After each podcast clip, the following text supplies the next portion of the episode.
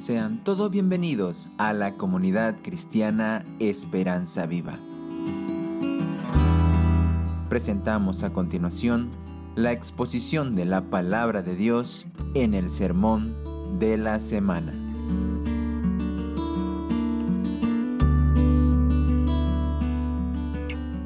Yo nací en Perú, pero me siento mexicano. Y como decimos en México, el mexicano nace en donde quiere. Eh, permítame orar, por favor. Acompáñenme a orar. Padre, te damos gracias por la oportunidad que nos das de estar aquí el día de hoy. Mi Dios, exáltate tú el día de hoy que podamos conocerte a ti hoy, Señor, y que podamos ver a través de tu palabra lo que quieres decirnos a nuestro corazón directamente. Señor, te pedimos que quites cualquier estorbo, cualquier distracción que no nos permita verte a ti con claridad. Usa este vaso de barro y permítenos hoy que seas tú en tu palabra, Señor. Gracias, gracias por esta iglesia. Y ayúdanos, Padre, a verte, a creerte y saber de ti. En el nombre de Cristo Jesús. Amén. Amén.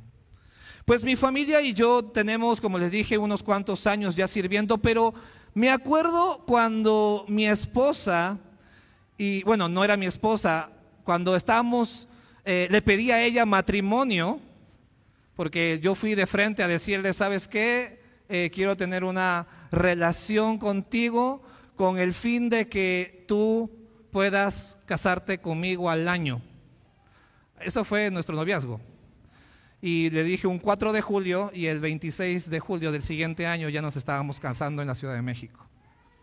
Eh, y todo ese año soñábamos con irnos específicamente a Indonesia. Ese fue nuestro sueño del noviazgo que hemos tenido. Ella estaba en Estados Unidos plantando una iglesia, yo estaba en Colombia, en la selva de Chocó, allá trabajando en lo que es la Alianza Global Wycliffe, que es la traducción de la Biblia. Y, y en esa relación soñábamos juntos de poder irnos a las misiones, porque eso es lo que se necesita. Al fin y al cabo, la mies es mucha y los obreros pocos. ¿Cuántos conocen que quieren irse a esos lugares para poder hacer la obra del Señor, verdad? Entonces suena muy espiritual, suena algo que realmente eh, debería estar en el corazón de Dios y apoyar esta visión, ¿verdad?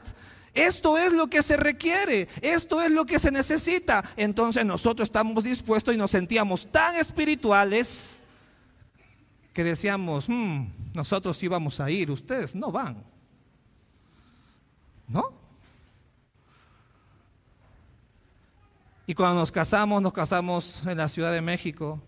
Y adivinen qué pasó en ese momento. Dios cerró todas las puertas para poder irnos a Asia. Dios cerró toditas las puertas. Desde las finanzas hasta las organizaciones tuvieron cambios de liderazgo, visión distinta. Comenzó, comenzaron a cerrarse y yo me desesperé y digo, Dios, ¿qué está pasando aquí? ¿Qué es lo que sucede? ¿Por qué, por qué, por qué no, no se abren más las puertas? Total, no esto es lo que está en tu corazón, no es lo que se predica en las conferencias de misiones, vayan a los lugares menos alcanzados, vayan hasta allá. ¿No es así? ¿Eso no es lo que funciona? En ese momento comenzó a abrirse otras puertas hablábamos con nuestros líderes y comenzaron a decir, eh, y, ven, y, comenzaron a contarle todo lo que sucedía. Y la iglesia en México, que era una iglesia que recién estaba empezando, nos decían, quédense con nosotros, estamos empezando, necesitamos aquí. Nosotros obviamente al casarnos, yo estaba en Colombia y en Estados Unidos, nos casamos en México, y lo primero que hicimos fue servir en una iglesia pequeñita que no tenía local, rentaban un lugar. Y lo que hicimos nosotros para no estorbar simplemente era poner sillas en las mañanas. Bien temprano, antes que los demás llegaran, poner las sillas, poner los cables, poner la tarima, porque no había tarima, había que cargar. Y mi esposa, que es flaquita, también cargaba conmigo. Y la iglesia comenzó, el pastor de esa iglesia comenzó a hablar con, las demás iglesias que eran familias sobre nosotros y nos dijo un día, vengan, quiero contarles algo, tenemos un salario para que se queden con nosotros de parte de todas las iglesias, quieren apoyarlos. Comenzó a abrirse puertas y lo primero que dijimos mi esposa y yo es que nosotros no le hemos pedido nada. ¿Por qué nos están dando? Digo, no, sí, no se quieren quedar con nosotros, nosotros eh, no, queremos irnos a Asia.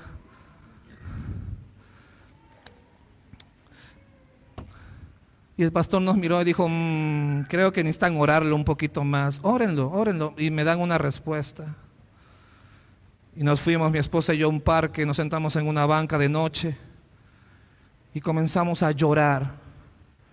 Y decir, Dios, esto no es, no es lo que se requiere. ¿Por qué, por qué, por qué sucede esto? ¿Por, qué, por qué tú, tú, no abres las puertas para irnos allá? ¿Por qué aquí en México? Hay muchas iglesias, hay que hay gente creyente, acá hay gente que, que ya debería estar haciendo el trabajo. ¿Por qué aquí? Y estábamos orando a Dios, llorando a la vez, y recordamos, yo recordé, mejor dicho, el pasaje de Mateo, no el 8 el que vamos a leer, sino el 9. El 9 cuando comienza el Señor a decir en versículo 37, entonces dijo a sus discípulos, la cosecha es mucha, pero los obreros pocos. Rogad al Señor de la mies que envíe obreros a su mies. Y le digo a mi esposa, creo que no entendimos bien el versículo. En el versículo no está diciendo, si tienes la pasión y el deseo por las naciones, ve a mi mies, no importa si yo te llamé o no. Si tienes el bonito deseo de irte para allá, ve. Total, todo, cualquiera que desea puede ir. Eso dice el versículo. Sino que comienza con rogad a un Señor, a una autoridad, a alguien que tiene en control, que no se le ha escapado las cosas de las manos. Y que Él te va a dar luz verde para poder ir a su, no nuestra, asumies. Y cuando entendimos esto, nos dimos cuenta que nuestra fe era bien intencionada, sonaba espiritual, pero no estaba marcado en una base y un fundamento. Mi fe estaba basado en mis pasiones y en mis deseos. Mi fe estaba basado en, lo que se escuchaba espiritual. Quiero hacerte una pregunta hoy. ¿Cómo es tu fe? ¿En dónde está basado tu fe? ¿Por qué estás hoy en la iglesia? Y hoy quiero hablar de la fe que se requiere. La fe que se requiere. Y por eso el día de hoy vamos a hablar en estas conferencias de misiones sobre la fe. Acompáñame por favor al texto del día de hoy, que es Mateo 8, y vamos a comenzar en el versículo 5. En el versículo 5. Para decirte la historia corta de, mi, de, de, lo que pasó con mi esposa, fuimos al pastor y le dijimos con, con nuestro, aún éramos muy inmaduros, la verdad, en muchos casos. Y le dijimos, pastor, sí, entendimos que Dios nos quiere acá y le hemos pedido a Dios que nos ponga gozo en nuestro corazón, así que hemos decidido apoyarte un año. Ya llevo ocho. Vamos a la palabra del Señor, que dice así, versículo 5 del capítulo 8. Al entrar Jesús a Capernaum, se acercó un centurión y le suplicó, Señor, mi criado está postrado en casa, paralítico, sufriendo mucho. Y Jesús le dijo, yo iré y le sanaré. Quiero poner una pausa ahí. Tenemos que ir al contexto de este versículo. Vamos al contexto y el tiempo adecuado para entender. Y la misma palabra del Señor nos va a dar las claves que necesitamos para entender este pasaje. Comenzando con esto, Jesús estaba acercando a una, a una ciudad llamada Capernaum, situada obviamente dentro de lo que era este, esta, esta nuevo crecimiento de la población, pero nos dice que alguien se le acercó, que era un centurión.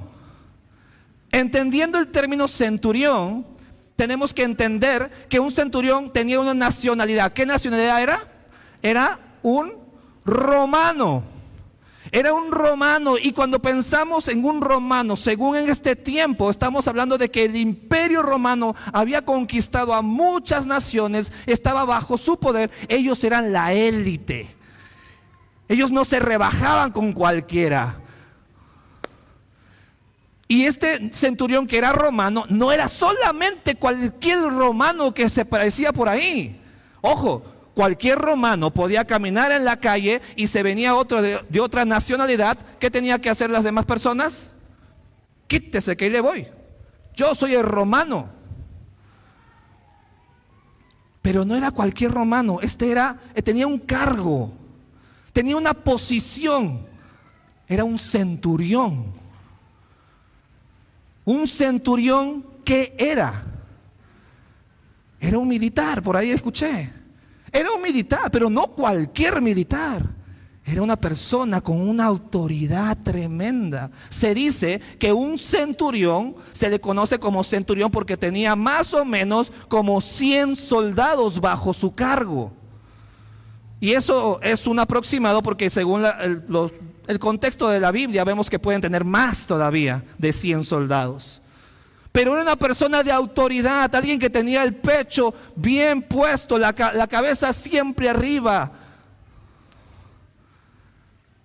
Así que explíquenme, por favor, para que se sorprendan conmigo según el contexto de esta historia. ¿Qué hace un centurión romano de tal categoría suplicando? ¿Qué hace un centurión de esta magnitud rogando. ¿Qué sabía el centurión? ¿Qué entendió el centurión que tal vez tú y yo no estamos entendiendo el día de hoy? Este centurión sabía algo. Pero yo quiero que veamos la actitud con la que el centurión se mostró frente a una persona fue con una actitud de ruego, de súplica. Y no solamente eso, según el texto que vemos hoy, dice que se acercó el centurión, suplicó o rogó y le dijo, Señor, Señor, mi criado está postrado en casa paralítico, sufriendo mucho. Señor. Eh, yo, yo, quiero, yo quiero que vayamos también a entender que el término Señor hoy lo estamos utilizando de muchas maneras muy cotidianas, tanto que no entendemos el término Señor como el peso que la Biblia muchas veces nos lo dice. El término Señor tiene un término muy importante porque hoy hablamos del Señor, ah, el Señor de la esquina, el Señor que vende pan, ah, el, Señor del zapatero, el Señor zapatero que está por allá, eh, el Señor Israel que viene a pararse el día de hoy aquí a predicar. Y, y ah, sí, ah, es que bueno, como que es muy cotidiano, ¿no? Pero el término Señor, ¿cuándo se utilizaba? Cuando había alguien de autoridad, cuando había alguien que había que respetar, alguien en el cual Hoy, estamos hablando muchas veces en nuestra era de la igualdad, que todos somos iguales, que todos tenemos el mismo derecho. Y sí, la verdad sí, pero adivina qué, estamos perdiendo qué cosa? El respeto por alguien que está sobre nosotros. El respeto que alguien tiene una autoridad. Hoy los niños ni respetan a los maestros. Hoy, hoy en día no respetan ni siquiera al pastor. Porque estamos perdiendo por, por querer agarrar otras ideas. Y que son buenas, no digo que sean malas, son buenas, pero también cuidado, cuidado con irnos a los extremos. El Señor, el centurión le dijo, Señor, vamos a poner un ejemplo aquí para que podamos quedar bien en claro esto. El término Señor se tiene que referir a alguien de que le pertenece a algo, le pertenece, tiene una autoridad, tiene, tiene una posición más alta que yo. Así que sí, a mí me contaron que los bolivianos son muy hospitalarios. Cuando vamos a la casa de uno de ustedes siempre me sucede algo. Me invitan, estoy ahí sentado, estoy muy bien, este, eh, eh, me hacen sentir cómodo cuando estoy en la casa de alguien. Pero adivina que si yo voy a tu casa, y, me hace sentir muy hospitalario, me hace sentir bienvenido en tu casa, pero yo voy, me subo, me meto a tu cuarto, agarro tu cajón de, de calcetines y comienzo a jugar con tus calcetines, ¿cómo te sentirías tú? Incómodo, ¿verdad? Porque yo tengo esa autoridad de hacer eso. Yo no tengo esa autoridad. Yo soy un invitado y si quieres el invitado especial posiblemente, si es que te caigo bien. Pero yo no tengo esa autoridad de mover o remover cosas. El Señor de la casa tiene esa autoridad. El Señor, de, el que es dueño de todo, tiene la autoridad de agarrar calcetines, mover los calcetines, tirar el cajón, poner otro cajón, remodelar todo lo que quiera, porque es el Señor de la casa. Así que te quiero hacer la pregunta, ¿cómo es tu fe? ¿En tu fe entiendes que existe un Señor? Que Jesús es el Señor de tu vida o es el invitado especial de tu vida? Porque hay una gran diferencia. Sí, Señor, tú te venimos aquí a cantarte. Sí, Señor, porque tú estás aquí y, bienvenido, Señor, aquí a mi vida. Pero por favor, no toques esta área de aquí ni esta área de aquí, porque esta área es mío. Tú eres invitado simplemente, Señor, a mi vida invitado especial si quieres, Señor, en mi vida, pero no, no, no muevas nada de aquí. Esa es la fe que tenemos. La fe que se requiere, según el centurión, él se humilló, suplicó a su Señor. Ese centurión se, se humilló a sí mismo suplicando a una autoridad. Alguien que realmente era su Señor, el Señor de su vida. Él entendía algo, él creía en algo. ¿Qué tal tú el día de hoy que vienes aquí a la iglesia? ¿Jesús es el Señor de tu vida o simplemente un invitado especial? Sería bueno reflexionarlo. ¿Cómo es tu fe? ¿Tienes la fe que se requiere? Vamos al versículo 7 porque Jesús dijo, yo y Jesús dijo, yo iré y le sanaré. Cuando Cristo llama, créanme que él siempre contesta. Y saben algo, nunca en la vida Jesús, cuando tú llegas con la actitud de súplica, entendiendo que Él es tu Señor, Jesús jamás te va a decir, Estoy ocupado. Él siempre ha estado dispuesto a escuchar. Él siempre ha estado dispuesto a atender. Él nunca, a este Señor, nunca dicen, llama, mm, te cuelgo, no te preocupes, yo te llamo después. No, Él siempre ha estado dispuesto. Ese es el Señor al cual el centurión entendió, eh, conoció, al, ver, ya sabía quién era él. Y, cuando vemos en el versículo 7, Jesús le dijo, yo iré y le sanaré. Aquí ya hubiera acabado la historia. Aquí ya hubiera puesto punto final a la historia. Pero no acaba ahí. ¿Cuál fue la actitud? ¿Cuál fue lo que mostró el centurión? Este hombre de autoridad. ¿Qué le dijo a Jesús? Versículo 8, vayan conmigo, versículo 8. Pero el centurión respondió, Señor, no soy digno, no soy digno de que tú entres bajo mi techo. Solamente di la palabra y mi criado sanará, porque soy hombre bajo autoridad. Y digo a este soldado, mi siervo, ve y va. Y a este, ven y viene. Y al otro, haz esto y lo hace. ¿Qué significa eso? ¿Qué entendía? ¿Qué creía el centurión?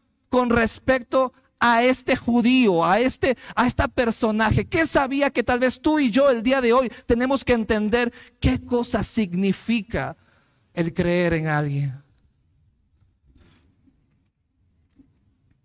La fe del centurión, la fe que se requiere, entiende quién es tu autoridad. ¿Quién, quién es la autoridad? Cree en la autoridad impuesta. Acá yo, yo necesito que podamos clavar esta idea de la fe. Porque el centurión dijo, no soy digno de que entres bajo mi techo, solamente di la palabra, dilo, solamente dilo.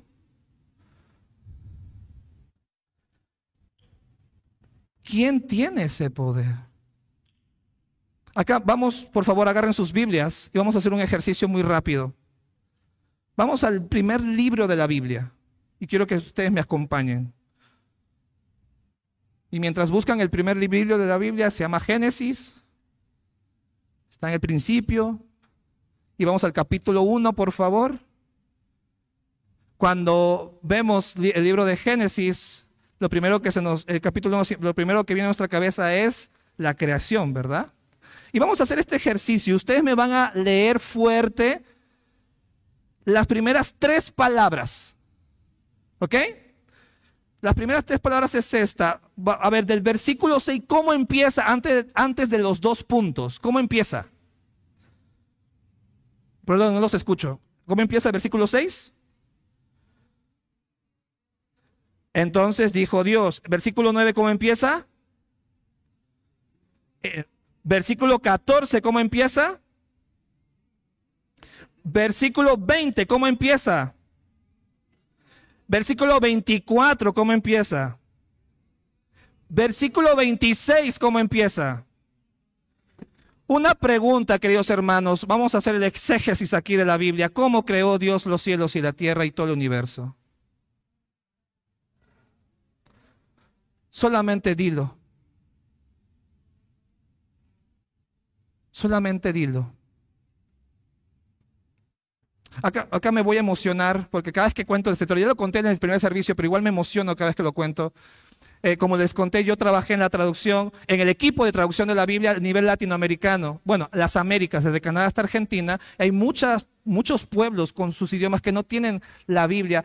Eh, en su idioma, pero aún así eh, hicimos una conferencia en Costa Rica, invitamos a varios traductores y había uno que estaba trabajando con un pueblo animista que no era de este continente, era de otro continente y este, este, este traductor, ojo, esto no me lo contaron, esto no es algo que leí, esto no lo vi en una película, es algo que lo, lo recibí directamente desde la fuente.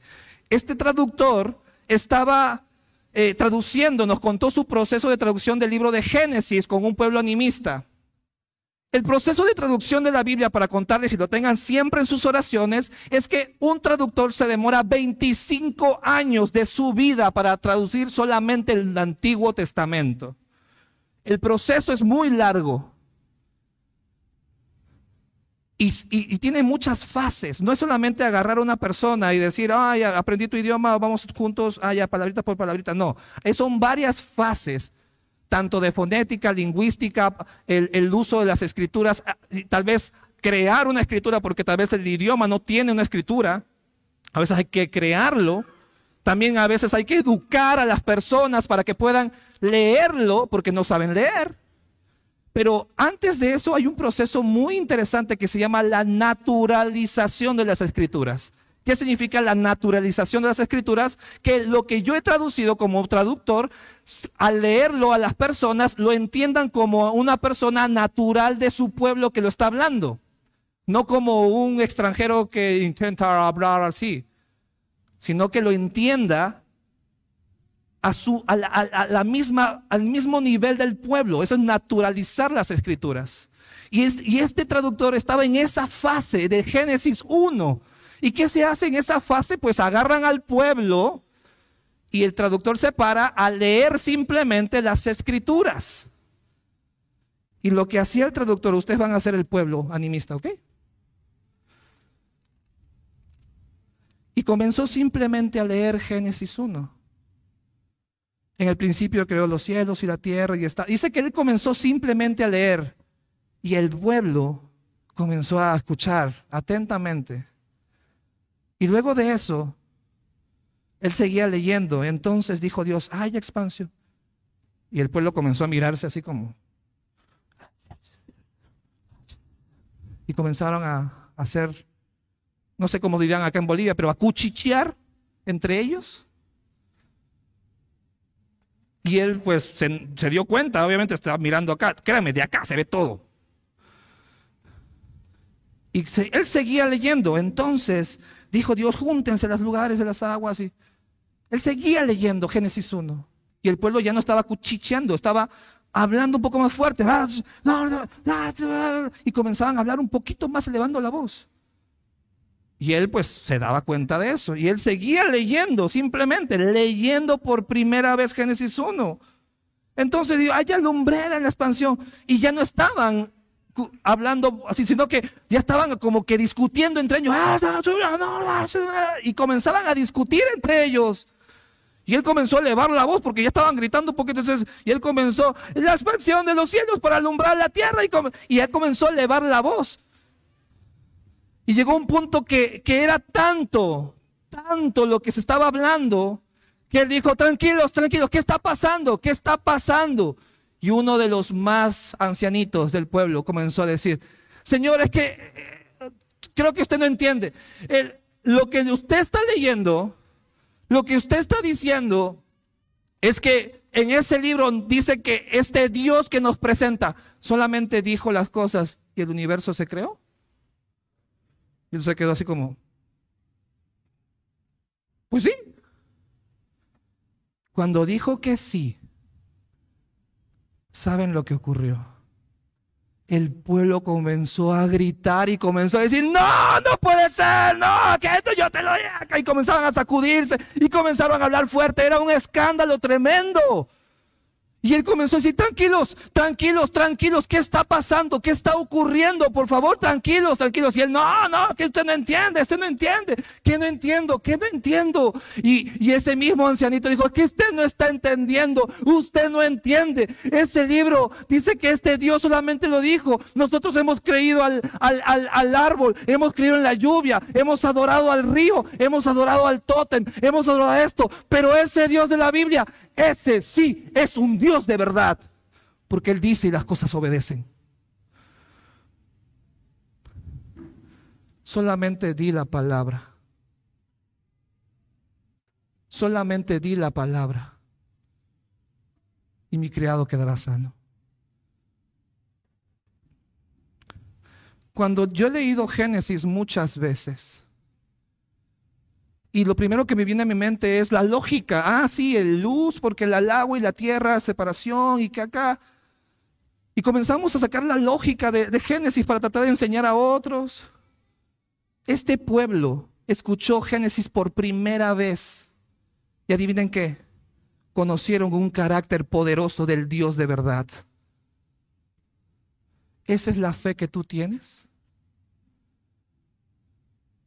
¿Esa es la fe que tú tienes de la autoridad de este Dios? Al leer las escrituras, ¿buscas conocer quién es, quién es Dios realmente para ti? Su carácter, lo que le gusta, lo que no le gusta, lo que aborrece, lo que odia, lo que quiere, lo que no quiere. ¿A Él lo conoces o simplemente lees para, bueno, es que es necesario leer porque es espiritual? Es bueno leer la Biblia. La fe que se requiere.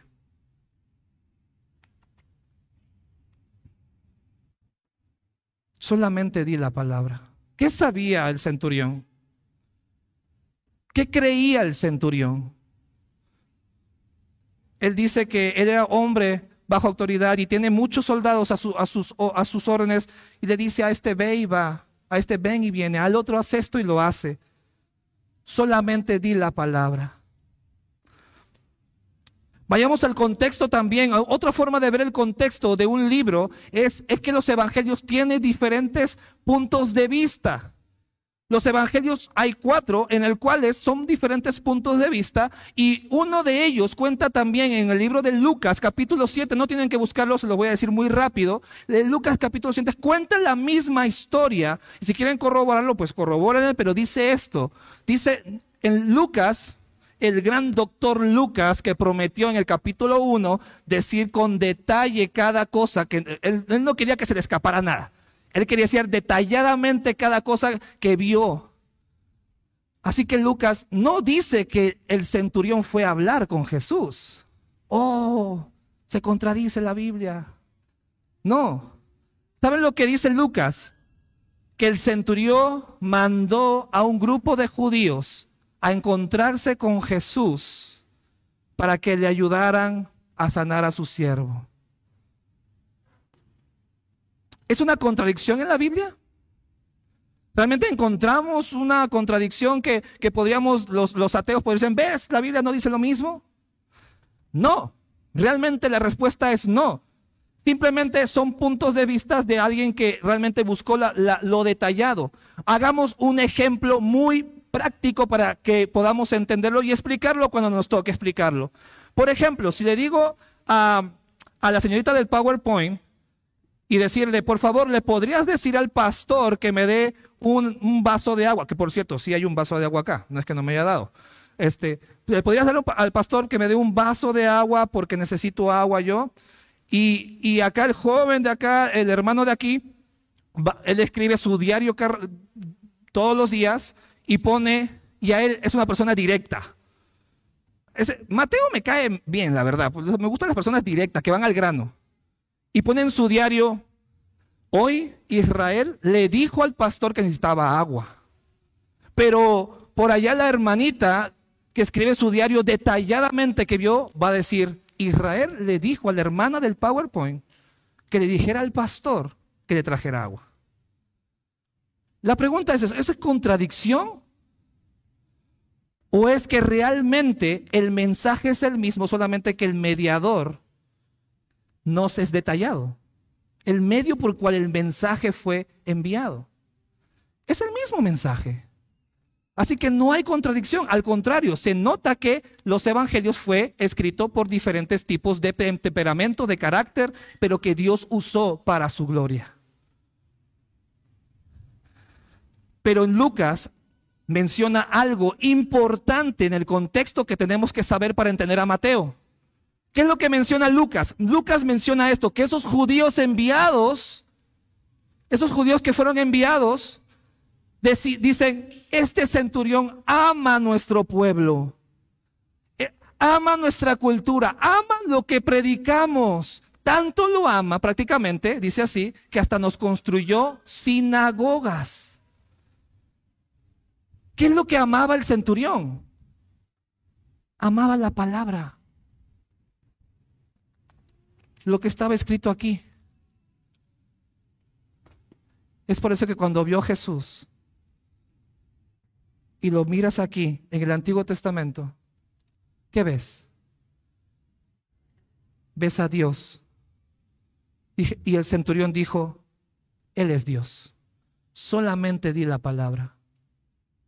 Tú tienes autoridad porque yo sé quién, yo sé quién eres. Yo ya te reconocí, yo sé quién eres. Solamente di la palabra y mi criado quedará sano. Esa es la fe que tenía el centurión. Esa es la fe que tú tienes. ¿Conoces al Señor? Y vamos a ver cómo respondió Jesús, versículo 10. Vamos al versículo 10 de la historia de Mateo 8 versículo dice, al oírlo Jesús, ¿qué pasó? Se maravilló. Se maravilló mi Señor. Y dijo a los que le seguían, de cierto, de cierto os digo, que ni aún en Israel he hallado tanta fe. Ni siquiera en Israel he hallado tanta ¿Y a quién les dijo? ¿A quién les dijo esto Jesús? A sus discípulos, a los que debieron, a los que se jactan de, caminar con Jesús, A estos que van a la iglesia todos los domingos con su camisa y con su corbata y su, y su Biblia, o que van al seminario bíblico Río Grande. A estos. A estos. Jesús le dijo, ni aún en Israel, no importa de dónde vengas, no importa si te crees espiritual, ni aún en Israel he hallado tanta fe. ¿Qué es la fe? Primero quiero decirles esto, la fe que se requiere necesita ser una fe maravillosa. Una fe que maravilla, una fe que, realmente contagie. Cuando la gente te ve, te dice, este cree en algo, este es diferente, este personaje de acá tiene una convicción Ojo, convicción es una palabra que muchos de nosotros, los varones, necesitamos crecer. No me quiero desviar, pero veo a estas, estas niñas, las hemos conocido en estos días y me han robado el corazón, niñas. Yo les pido, por favor, hombres, cabezas de hogar, señores de familia, crezcan en sus convicciones basadas en las escrituras, para que entendamos cuál es nuestra función como iglesia, para proteger, instruir, enseñar. Y aquel que no tenga un padre, esta iglesia debería proporcionar padres espirituales, pero con convicciones fuertes. Tienen una hermosa tarea, varones. Yo hablo con los varones.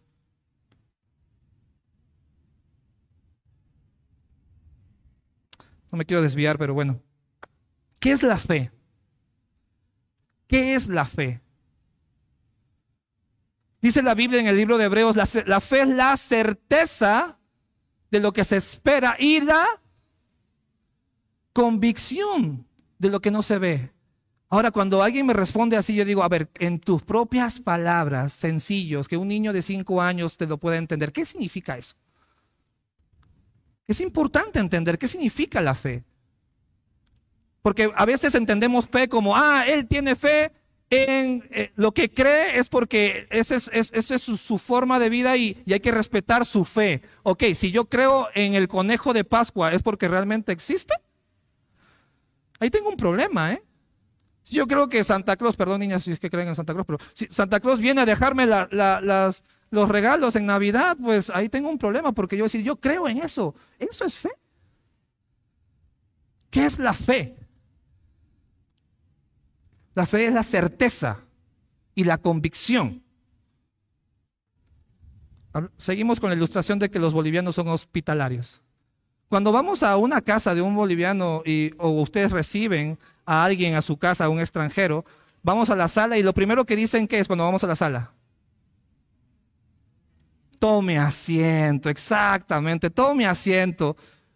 Así que vamos a hacer un ejemplo de lo que no sucede normalmente. A ver los que están allá para que me vean, pero no caerme. Pero vamos, estoy acá, esta es su casa, yo soy el invitado acá. Me van a invitar a tomar asiento. Lo que no sucede jamás es esto. A ver, invítenme a tomar asiento. Muchas gracias. Qué amables que son. Voy a aquí, sí, aquí no. Y ah, un ratito, espérenme un ratito. ¿Tiene sus cuatro patas? ¿Tiene las cuatro patas? Ah, sí, tiene las cuatro patas. Eh, ahorita me siento, espérenme A ver si me aguanta. Yo peso 100 kilos casi, así que vamos a ver si. Ay, sí, sí me aguantó. Muchas gracias por invitarme a su hogar, a su casa. ¿Eso realmente sucede? Yo, yo he visto, los he visto. Yo estaba ahí atrás parado y visto que muchos se han sentado y y llegan, ah, sí, bienvenido, ah, sí, hermano, ¿cómo está? Y comienzan a... Nadie ha dudado de que la silla sirve y te va a aguantar al sentarte, ¿no? Cuando vemos una silla, automáticamente tengo la información en mi mente de que qué? De que la silla sirve para sentarse. Esto viene como una creencia en mi cabeza, una información que, ojo, esa información es real. No es mentira, o es mentira que la silla sirve para sentarse. Cuando tú tienes esta, este, esta información en tu cabeza, automáticamente crees Pero no solamente crece con la información en tu cabeza, sino qué pasa con tu cuerpo al tener esa información que es verdad. Actúo, ¿no? Actúo en confianza de esta información. Yo creo que esta silla sirve para sentarse y actúo con mi, con mi cuerpo, con mi ser entero, de que esto es verdad, sirve para sentarse. Y no la metes confío. Creer, confiar, sino solamente adivinen qué sucede. Descanso en esta verdad. Dejo mi cuerpo caer. Y ojo, son 100 kilos, ¿eh? 100 kilos de puro amor. Descanso en esta verdad. Tengo una información de, de aquí en la cabeza, en mi mente, que dice, esto es verdad confío en esa verdad y lo, lo, demuestro con mis acciones y no solamente demuestro, sino que descanso que esta verdad es verdad, pase lo que pase.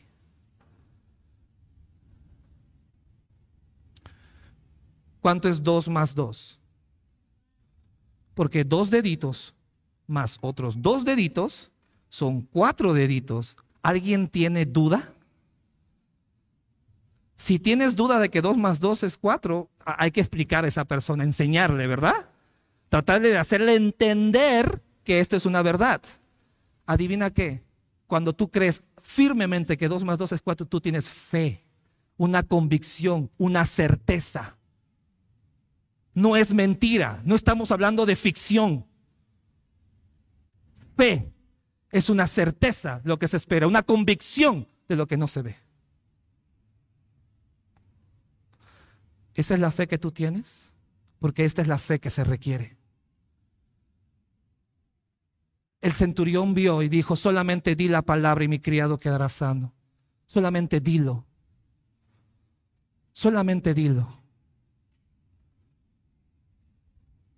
Ay, me movieron mi pasaje también. Al oírlo Jesús se maravilló y dijo, ni aún en Israel ha hallado tanta fe. Tanta fe. Y les dijo, y les digo, dijo así, el versículo 11, vamos al versículo 11. Y les digo que vendrán muchos del oriente y del occidente y se sentarán a la mesa con Abraham y Jacob en el reino de los cielos, pero los hijos del reino serán arrojados a las tinieblas de afuera. Allí será el llanto y crujir de dientes. Entonces dijo, Jesús dijo al centurión, vete, así como has creído, te se ha hecho y el criado fue sanado en esa misma hora. ¿Sabes cuál es el problema de hablar de este tema? Estamos hablando de qué hoy, hoy conferencia de qué? Y estamos hablando de la fe. Creo que no le pasaron bien a Israel la información de que es conferencia misionera. Teníamos que hablar de las naciones, de aquellas personas, de allá que necesitamos irnos. ¿Sabes cuál es el problema de, este término de misiones? Es que creemos que misiones está aquí y la iglesia está acá. Que son dos ministerios distintos, que no se unen, que no trabajan juntos. Pero adivina que al venir tú a la iglesia te estás preparando para las misiones. Em, al, capacitarte por medio de la predicación de tu pastor, te estás preparando para las misiones. Porque las misiones no es solamente la geografía. Las misiones es esto. Hay personas en este mundo y en esta iglesia y en esta calle y al otro lado del mundo que no tienen la fe que se requiere. Posiblemente sea tu papá o tu mamá. Posiblemente sea tu hijo, que lo traes los domingos todo el tiempo. Posiblemente sea aquel compañero extranjero de tu universidad. Posiblemente sea cuando te mandan a tu trabajo, a un lugar, a otro estado, y conoces gente que no tiene esta fe. Y créeme, con certeza te voy a decir esto, en el otro lado del mundo también necesitan esta fe que se requiere. ¿Qué son las misiones? Tu misión es esta. La fe que se requiere es en creer en Cristo Jesús, que Él es tu Señor que tú necesitas ser salvado por tus pecados. Y que había una persona en este mundo que llegó aquí siendo perfecto. Él no cometió ningún pecado. Y él dijo, yo pago por los pecados de Israel. Y yo le creí. Y le creo. Le creo a él. Está mi fe puesta en él. Está está escondida en la persona de Jesús, de lo que hizo en la cruz del Calvario. Y por eso yo puedo decir que soy libre del pecado y que soy libre para poder amar y tengo acceso directo al Padre. Y puedo ahora ver y gozarme en las cosas del Señor. Porque Él es mi Señor, Él me salvó. No hubo nada que yo pudiera hacer para salvarme a mí mismo. Pero aquel que no cree en esto será arrojado afuera, donde donde ahí va a ser el lloro y crujir de dientes. Esas son las misiones. No está centrado en una persona, no está centrado en nosotros, está centrado en Cristo Jesús, en las enseñanzas de la iglesia. Está centrado en aquellos que creen en esto y tienen fe, la misma fe en la cual tú tienes al sentarte en una silla.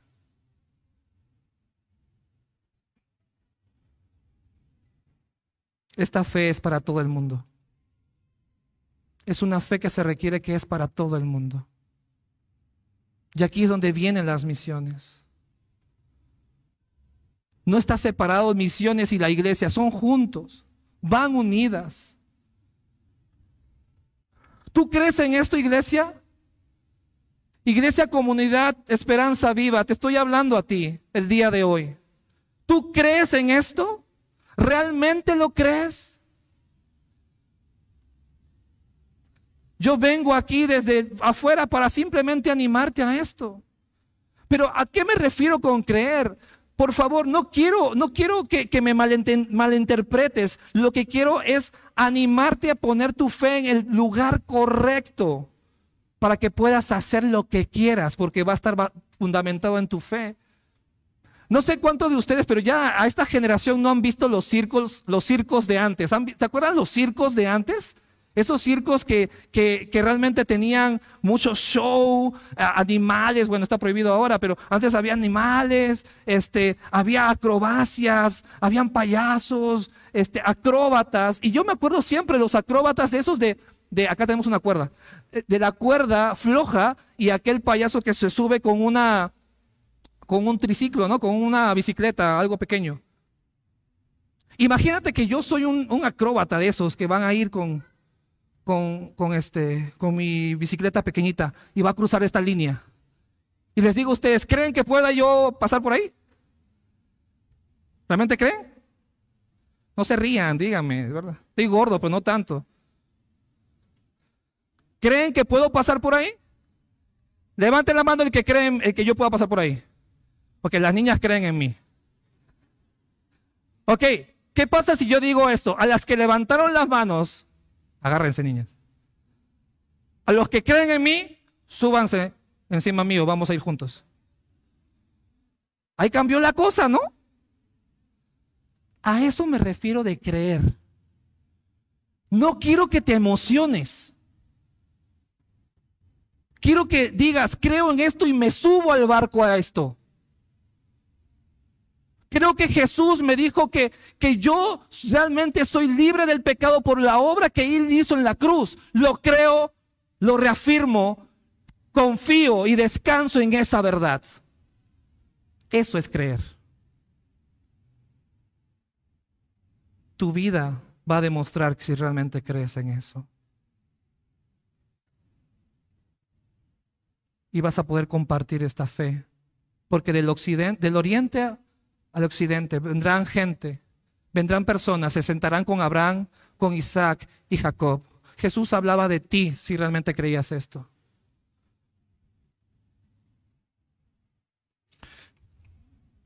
Quiero contarles mi última historia de misiones para poder terminar. Yo fui a Filipinas, la primera vez que fui fui soltero. Estuve allá como misionero también, muy joven.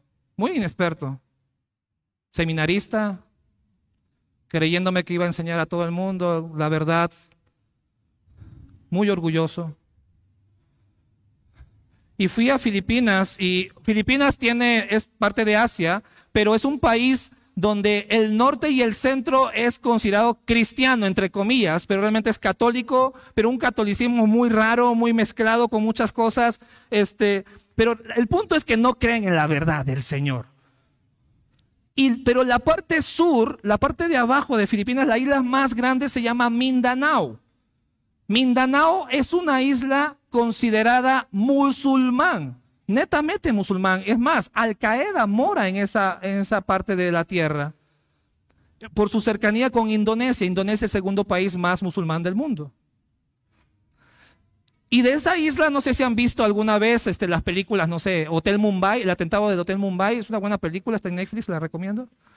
Este, es de acción, pero la idea es que de ahí hubo un atentado, ahí viene el spoiler, el atentado de gente musulmana que ataca ese, ese hotel en India porque es muchos extranjeros moran ahí y ese atentado radical de los musulmanes, adivinen de dónde salieron, de la isla de Mindanao. No sé si conocen el barco Logos, el barco que va por todo el mundo a predicar el evangelio de la organización OM. El barco Logos llegó una vez a Mindanao y les metieron una granada. Y tuvieron que vetar Filipinas para, por, ser esa parte del país muy peligrosa. Y ahí estaba su, servilleta, este, allá en, en Filipinas. Ah, fui con, con un mexicano, yo era el peruano, mexicano, un chileno y un hondureño.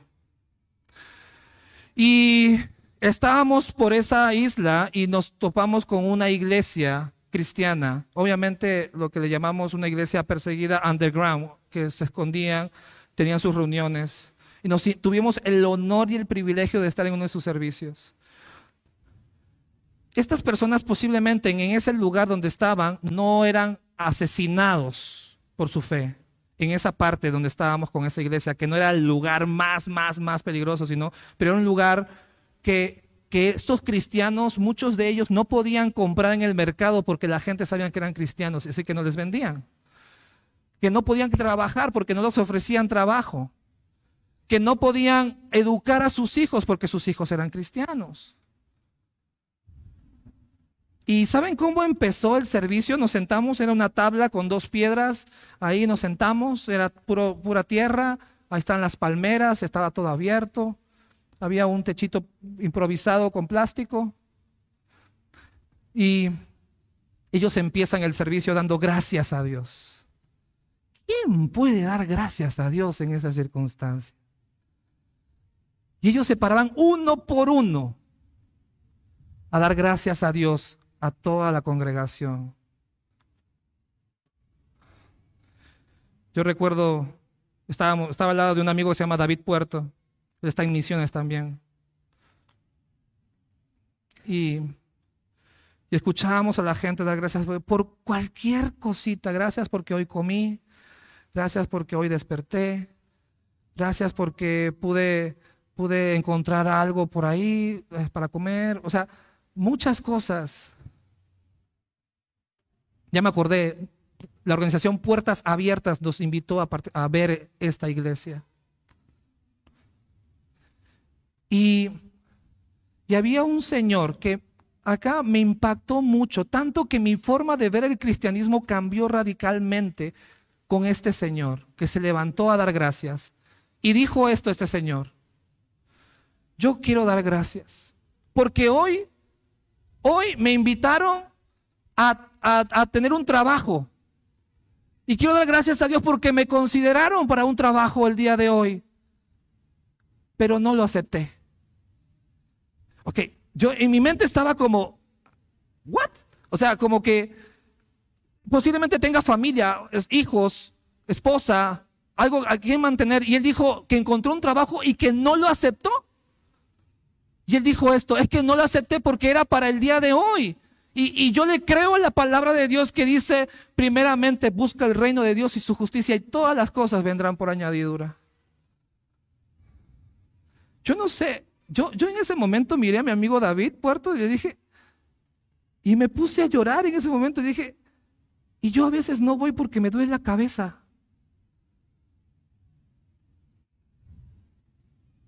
No sé si me estás entendiendo. Este hombre creía fielmente en lo que decía la Biblia.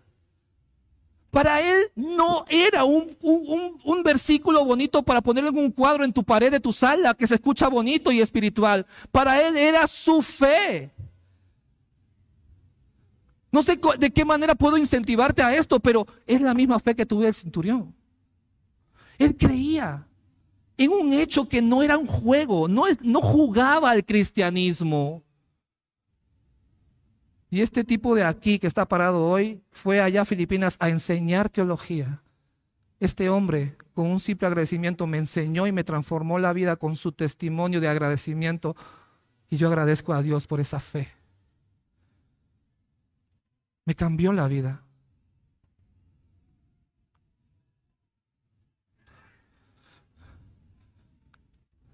Hay personas en este mundo que necesitan esta fe.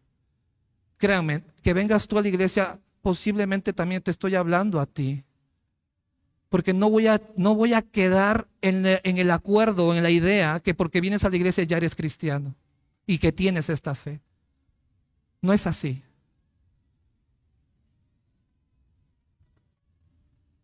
Te quiero retar. Quiero iglesia, comunidad, esperanza viva. Te quiero retar. Esta es la fe que se requiere para no solamente para ti, sino para todo el mundo. Para todas las naciones, desde el oriente al occidente, porque acuérdate que se van a sentar con Abraham, Isaac y Jacob, muchos de estas personas, muchas personas. Pero el dueño de toda esta fe es basada en este Señor de autoridad. Conoce a tu Dios, ven a la iglesia, Habla con tu pastor. Pastor, necesito aprender más de este Dios. Entendí que tal vez estoy viviendo una religiosidad de puro activismo, pero necesito conocer a este Dios. Por favor, ¿me puedes enseñar las escrituras? Pastor, necesito por favor que, que me enseñes cómo criar a mi familia para que glorifique a Dios y conozca a mis hijos a Dios.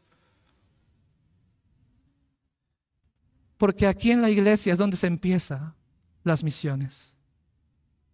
Aquí en esta congregación. Y tú, hombre que me escuchas, yo siempre me voy a dirigir a los hombres. Hombre que me escuchas, necesitamos hombres que entiendan esta, esta función que Dios te ha dado como cabeza de hogar, como líder, para guiar a tu iglesia también. ¿Quieres que tu esposa se someta? Aprende a someterte a tus autoridades también como tu pastor. Porque cuando estés en las misiones y tengas que someterte a un grupo de personas que no conoces, ¿quién dice que lo vas a hacer? Si en tu iglesia no has trabajado, no has hecho muchas cosas, ¿quién dice que afuera también lo vas a hacer? Dios creó la congregación. Y yo doy gracias a Dios. Ya conocí a Anita, por Dios. Estoy maravillado que hayan tenido a una persona. Pero por favor, no se conformen necesitamos muchos obreros, porque la mies es mucha, los obreros son pocos. Rogad al Señor de la mies, al que te debes conocer, al que debemos proclamar, que envíe obreros a su mies. Vamos a orar.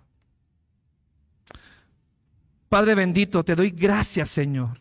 Gracias, Padre, porque se trata de ti porque se trata de tu gloria y tu honra, porque se trata de tu nombre, porque se trata de proclamar a Cristo y saber cuál es nuestra posición de pecadores, corrompidos por el pecado.